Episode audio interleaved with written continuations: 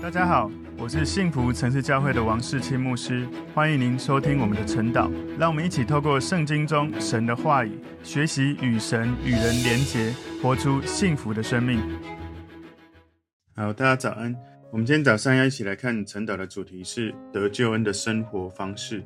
得救恩的生活方式，我们要默想的经文在彼得前书一章三到十二节。我们先一起来祷告。主，我们谢谢你透过今天的经文，帮助我们知道。天父，你赐给我们救赎、美好的生命的祝福，是因为你的怜悯，让我们靠着耶稣基督从死里复活，我们可以经历重生，可以拥有活泼的盼望，可以得到永恒天上的基业。谢谢耶稣，求神带领我们更多明白你的话语，活在我们的生活当中。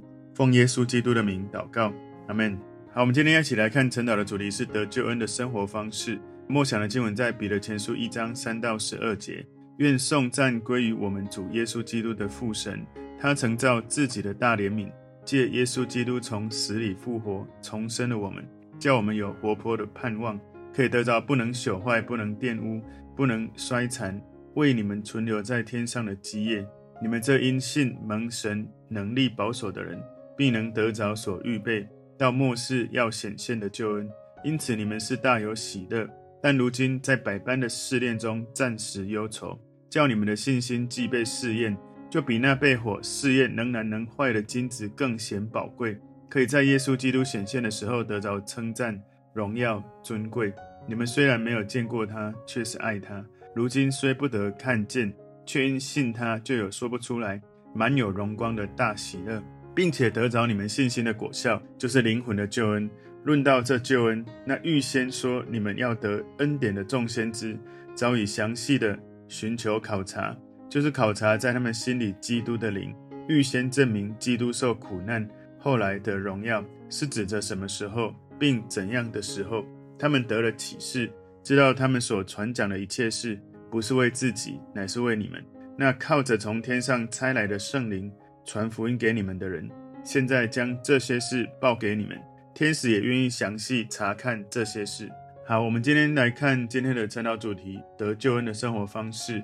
我们今天要来看这个重点之前呢，我稍微把这卷书前情提要一下哦。这卷书写作的时间大概是西元六十五到六十七年中间哦。彼得大概在那个时间在罗马被暴君尼禄杀害，为主殉道，所以彼得前书这两封书信应该在殉道前不久所写作的。两封书信的相隔的时间也是很靠近的。彼得前书呢，它受众是写给那分散在本都、加拉太、加帕多加、亚西亚、庇推尼寄居的人。哈，这五个地方是在小亚细亚地区，也就是现在的土耳其的境内，大概是在黑海、地中海跟爱琴海之间，大概是顺时钟方向的这个地理位置。所以教会发展到那个时候，当时在巴勒斯坦以外的一些教会已经不再有。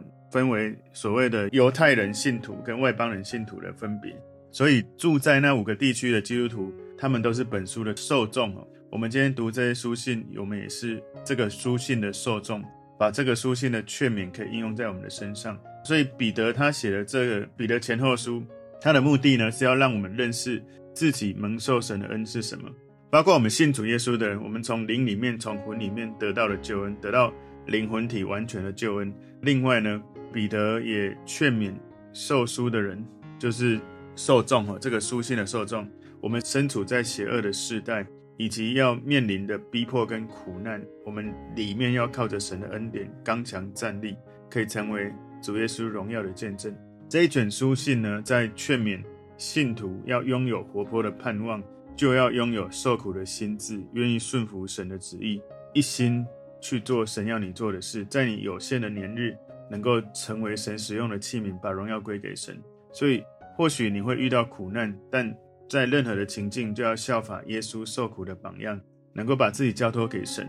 所以，当我们与耶稣基督一起受苦的时候，要欢喜快乐，因为我们的快乐不是从这个世界来，是从神永恒的角度，他会赐给我们从里面涌出来的快乐。所以，我们今天把今天默想的经文归纳三个重点：有关得救跟得到救恩的生活的这些。劝勉哦，今天得救恩的生活方式，第一个重点是感谢天父救赎的工作，感谢天父救赎的工作。彼得前书一章三节说：“愿颂赞归于我们主耶稣基督的父神，他曾造自己的大怜悯，借耶稣基督从死里复活，重生了我们，叫我们有活泼的盼望。”所以，当彼得想到神的救恩的时候，你看到他第一个反应就是赞美神。他说：“愿颂赞归于我们主耶稣基督的父神。”我想，彼得他服侍充满动力，应该常常在默想他如何从神得到救恩，如何靠着耶稣基督经历神的慈爱、神的怜悯。所以，他应该常常在主里面默想神的救恩、神的慈爱、神的怜悯。他不是靠着自己去做他所做的服事，如果靠自己，他不可能能服侍到最后，能够倒挂十字架为主殉道。所以彼得能够写出这样的书卷，最有可能是因为他很真实、很真诚的默想过这样的生命的境界。所以神赐给人救恩，让人在灵里面有从神来的感动，才能够写出这样的信息，能够鼓励受苦的人，能够在属灵征战上面靠着耶稣持续不会放弃。所以神对我们人所有给我们的良善，都从怜悯开始来祝福我们的生命。因为神的怜悯，我们重生了。所以他说。他曾照自己的大怜悯，借耶稣基督从死里复活，重生了我们。所以，当我们重生，是指我们认识耶稣、信耶稣、得救了，我们就成为新造的人，成为一个重生的人。所以，我们会有活泼的盼望。我们重生有活泼的盼望，是因为我们在耶稣基督救主里面，我们从他得到永生。而耶稣他已经胜过了死亡，所以我们也已经胜过了死亡。我们在永恒里面是与主同在的。我们有盼望，因为在天上，我们有永远不会朽坏的；而在这个世界上，所有的遗产都是会朽坏的。所以我们在天上的这个基业是不能朽坏、永不衰残的基业，而世界上的遗产一定会朽坏、一定会衰残。当我们的生命跟永恒的主耶稣基督连结的时候，我们就从主拥有永恒的活泼的盼望。所以彼得他说：“我们拥有活泼的盼望，从神而来永恒的基业是永远不会朽坏的。”可是世界上，我们所有一切的产业遗传下来的都是会朽坏的。彼得前书一章四节说：“可以得着不能朽坏、不能玷污、不能衰残，为你们存留在天上的基业。”彼得讲到的是神会为我们存留在天上的基业。他提到说不能朽坏、不能玷污、不能衰残，所以彼得没有真正的描述到底天上的基业是什么。不过他告诉我们，它不是什么，也就是它不会朽坏、不会玷污、不会衰残。有可能因为我们要继承的产业实在大到他无法描述清楚。我们可以知道，我们的产业、我们的基业是永远不会毁灭、不会变坏、不会衰残的。这个天上的基业到底永恒的产业最宝贵、最重要的是什么？我们的产业其实，在民数记提到有关亚伦的产业，还有诗篇作者所提到的产业，我们可以知道这个产业到底是什么。民数记十八章二十节，耶和华对亚伦说：“你在以色列的境内不可有产业。”在他们中间也不可有份，我就是你的份，是你的产业。这里很清楚，神本身就是我们的产业。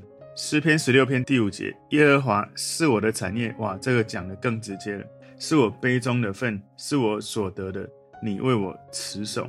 所以有看到吗？这天上的基业，神本身就是我们最伟大的产业，这是神赐给我们的。所以如果你要描述神这个最伟大的产业，其实你描述不完。我在猜，可能彼得知道这个最伟大的产业，用讲的讲不完，干脆就直接就讲天上的基业就好了。因为你怎么讲也描述不清楚，也描述不完整。所以，我们得到最棒的产业是神。我们要得到这个永恒的产业，神呢，在我们的生命里面，只有一个原因，是因为我们认识耶稣，信耶稣。除非我们信靠耶稣得到重生，否则我们没有办法感受，没有办法领受这一份产业。你没有真正。信耶稣，没有真正让耶稣成为你的主人的人，你没有办法有能力来享受这一份产业。我举例来说，如果你带一个眼睛瞎的人、盲人，带他去看最美丽的日出，或者带他去参观艺术博物馆，一个人眼睛看不到，你再怎么讲，其实他能够感受的是很有限。当然，他能够尽可能去感受，可是他很难像一个看得见的人这样子感受眼前美丽的日出。所以，一个人心灵的眼睛没有打开，他没有信耶稣，他就没有办法去感受、去领受神的美丽。所以在与那一些不认识耶稣的人交谈的时候，我们不是只是要告诉他你没有信耶稣会如何经历地狱的苦难，而更重要的是要告诉他们，你如果没有信耶稣，你会如何错过天上的荣耀？在彼得前书一章五节说：“你们这因信蒙神能力保守的人，必能得着所预备到末世要显现的救恩。”所以每一个人是因为信心，因为信耶稣，我们蒙神的能力保守我们的生命，我们得到这基业，得到神同在的这样的应许是一定的，是确定的，是我们现在就可以领受的。因为我们是蒙神的能力保守的人，所以我们因为信能够忍耐，只等到耶稣再来。神的能力是我们的保护，我们透过神能力的保护保守，我们也因着信，我们对耶稣的信心，我们跟神持守保持这种信心的关系，就启动神在基督徒生命里面的保护的能力。所以，我们靠着对神的信心，得到最棒的产业是神他自己。而有一个很重要的，我们也要去思想的，就是。我们也要传承这个最美好的产业给我们的子孙。今天得救恩的生活方式，第二个重点是得救者受试炼的目的。得救者受试炼的目的，彼得前书一章六节，因此你们是大有喜乐，但如今在百般的试炼中暂时忧愁。所以他说，因此你们是大有喜乐。当你当我在各式各样的试炼里面感受到忧愁的时候，也就是我们会忧愁，这是我们的人性，我们一定会有忧愁的。在遇到试炼，会有难过，会有忧愁。不过呢，我们就要特别来倚靠神，从神得到能力，得到喜乐，因为我们有一个信心，知道神会保守我们。我们的信心就好像被火试验一样。所以他说：“但如今在百般的试炼中，暂时忧愁。”如果你从那个新钦定版哈。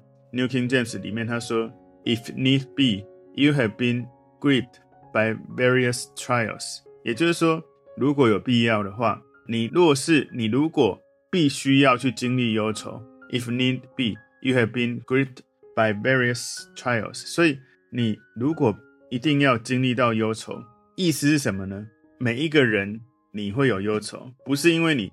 很刚强，是一个刚强的基督徒，你就永远不会在试炼里面感觉到忧愁。你是会忧愁的。如果你遇到试炼、遇到患难、遇到困难的时候，没有任何的忧愁，那种想法好像基督徒像超人一样，虽然子弹射过来，他可以从胸口弹开，不会被射到。基督徒不是这样。彼得在这里告诉我们一个有很重要、必要的事情，就是不只是为了百般的试炼、各式各样的试炼，而更重要的是。忧愁本身是有必要的。神不只是对我们的试炼有计划，也为我们在试炼中感受到沉重的忧愁是有目的的。所以在彼得前书一章七节讲到说，叫你们的信心既被试验，就比那被火试验能燃能坏的金子更显宝贵，可以在耶稣基督显现的时候得着称赞、荣耀、尊贵。所以你看到了那个被试验。有一个很重要的目的，我们的信心不是因为神不知道我们有多少，或者我们有怎么样的信心而被试验。我们被试验是因为我们常常对自己有多少信心，跟我们是怎样的信心，我们是不了解的。所以神试验的目标是要显露我们信心的承受力。所以如果金子被火试验能够炼净，当然我们的信心可以去理解一下哈，我们的信心比金子更宝贵。神对我们信心的试验有重大的目的。信心经过试验之后，代表我们的信心是真实的信心。信心经过试验之后，代表我们的信心是充满力量、有能力的。信心经过试验之后，我们可以被提炼到更纯净的、纯全的对神的信心，好像黄金被提炼，那一些浮渣被烧掉一样。金子是所有材料最耐用的一种材料，但最终也是会毁灭。但是我们的信心是不会毁灭的，我们是大有喜乐的，因为。在百般的试炼中是暂时忧愁的。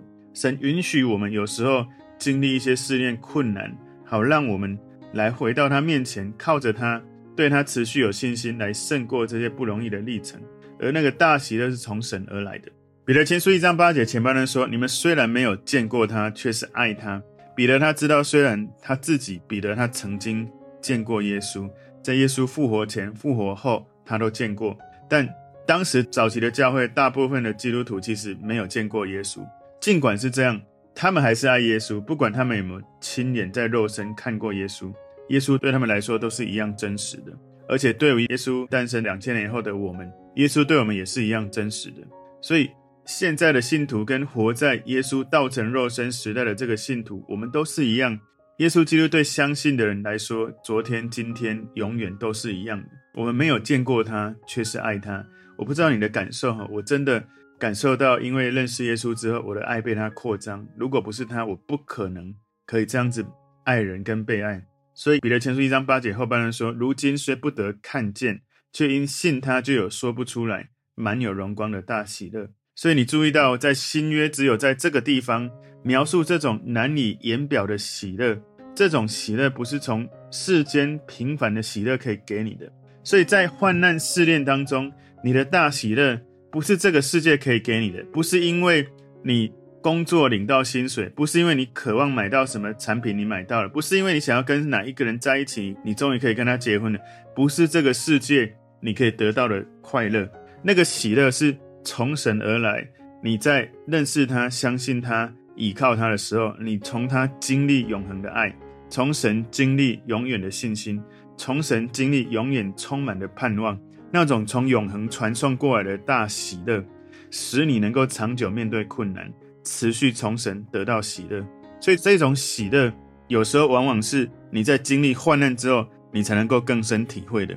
因为当你没有在患难、没有在试炼当中，似乎人们比较不会那么热情的、积极的去寻求神。所以，当我们在遇到试炼的时候，最重要不是沉浸在试炼的痛苦里，而是把焦点对准神。从神领受从他来的力量，从他来的喜乐，从他来的信心、盼望跟慈爱。彼得前书一章九节说，并且得着你们信心的果效，就是灵魂的救恩。所以，我们人信心的果效，就是耶稣他再来跟最后灵魂的救恩。所以，试炼试验是一定会发生的。只要我们持续用信心倚靠耶稣，我们会得着信心的果效，会得着灵魂的救恩。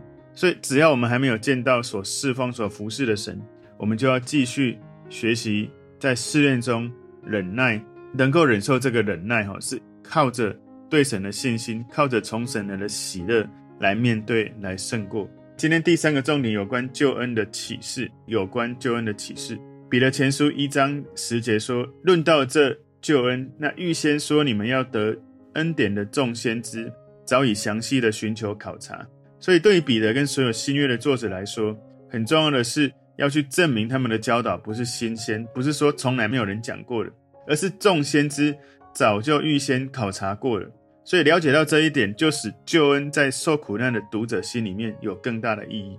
彼得没有试图想要去证明他对救恩的真理教导是透过与先知的共识，相反的，彼得想要透过表明为救恩受苦的重要性跟这个高贵的重要。来鼓励那一些在苦难里面的读者，所以他说：“预先说你们要得恩典。”而这些旧约的先知们，他们很渴望看到新约的恩典来到。他们透过基督的灵预言，知道一些耶稣的受苦跟荣耀，但是呢，远不如他们渴望想要知道的那么多。你知道，在旧约里面有非常多的预言都指向耶稣基督，在不同的时代，透过不同的人、不同的作者、不同的先知。所以想象一下，如果以赛亚这位先知他读到约翰福音，他有多么的兴奋？因为旧约的先知知道的很多，但也有很多不知道的，包括教会的角色，包括我们生命不能学坏的本质，包括在新约里面神透过他的仆人领受神的启示的这些信息。彼得前书一章十一节前半段说，就是考察在他们心里基督的灵，所以那个基督的灵暗示耶稣基督在旧约时代就跟人已经有。连结有互动有关系，也表明圣灵的工作是为了荣耀耶稣基督，见证耶稣基督。所以那个考察在他们心里基督的灵，是留心的探查考证那个在他们心里感动他们的圣灵，一直到他们真的明白圣灵的意思，这样子的过程。彼得前书一章十一节第二段这里说，预先证明基督受苦难后来的荣耀。所以这里的苦难跟荣耀原文都是复数的。所以不是指单一的苦难跟荣耀，而是耶稣基督所要受的一切的苦难，包括他为人所受的苦，包括他钉十字架的苦，以及所要得到一切的荣耀，他的复活，他升天的荣耀，还有耶稣基督再来的荣耀。彼得前书一章十一节第三段说，是指着什么时候，并怎样的时候。所以那个什么时候是指预定的时候，以及主耶稣什么时候降生在这个世界。什么时候受死？怎样的时候？意思是可以被人辨认出来的情境跟过程。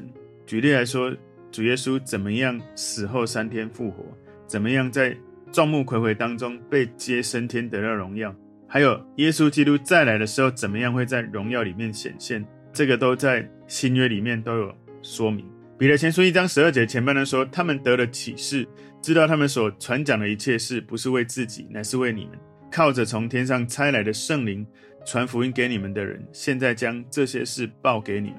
所以先知们知道，他们服侍的人远超过他们那个时代的人。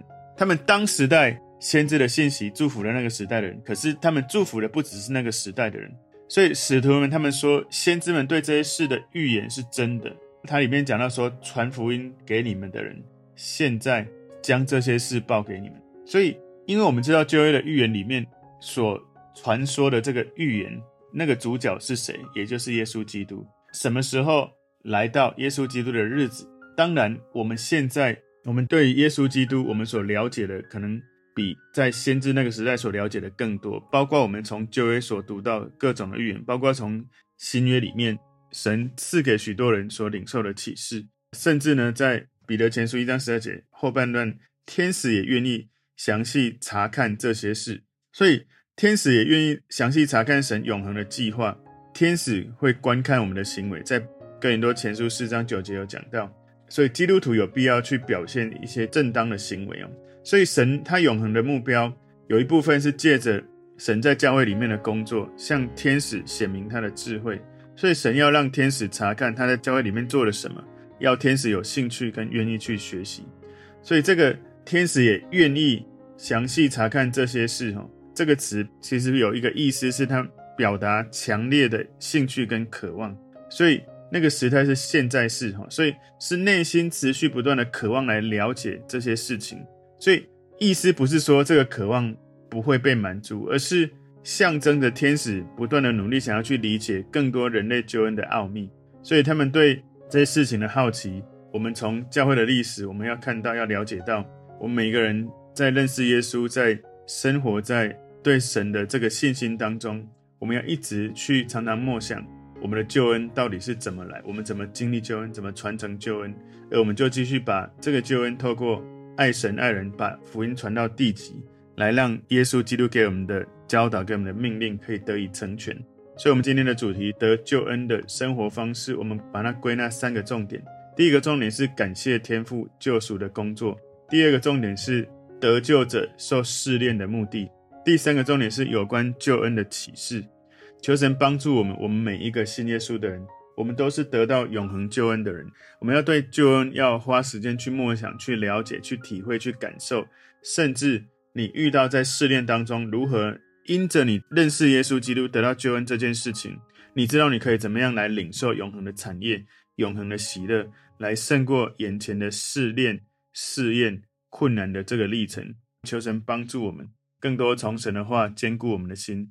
我们一起来祷告，主，我们谢谢你透过今天彼得前书第一章，帮助我们学习得救恩的生活方式。求神祝福我们在领受救恩重生之后。继续住在主耶稣里面，继续在主耶稣的爱跟怜悯当中，我们能够在里面刚强起来。当我们遇到试炼的时候，我们里面从神而来的大喜乐就涌出来，使我们在面对试炼的时候，里面的刚强，使我们胜过外面的压力。让我们持续的认真跟随主耶稣，继续经历这样子的生命。奉耶稣基督的名祷告，阿门。